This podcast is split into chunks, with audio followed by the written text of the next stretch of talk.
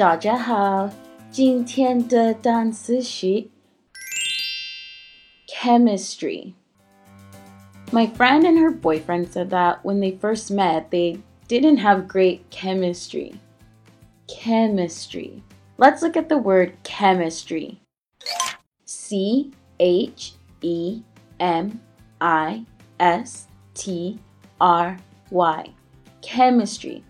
We are going to be talking about the chemistry between two people. If you say that there is chemistry between two people, you mean that it is obvious they are attracted to each other or like each other very much. So, my friend and her boyfriend actually thought that the other was annoying and didn't have good chemistry when they first met. Let's look at some example sentences using the word chemistry. Example 1 Well, do you think there's good chemistry between us? Example 2 After 40 years of marriage, my parents still have great chemistry.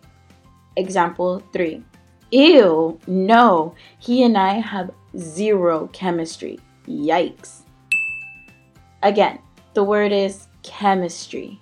如果想要获取本期节目的文字笔记，微信搜索单词躲不掉， 私信回复阿拉伯数字六十九就可以了。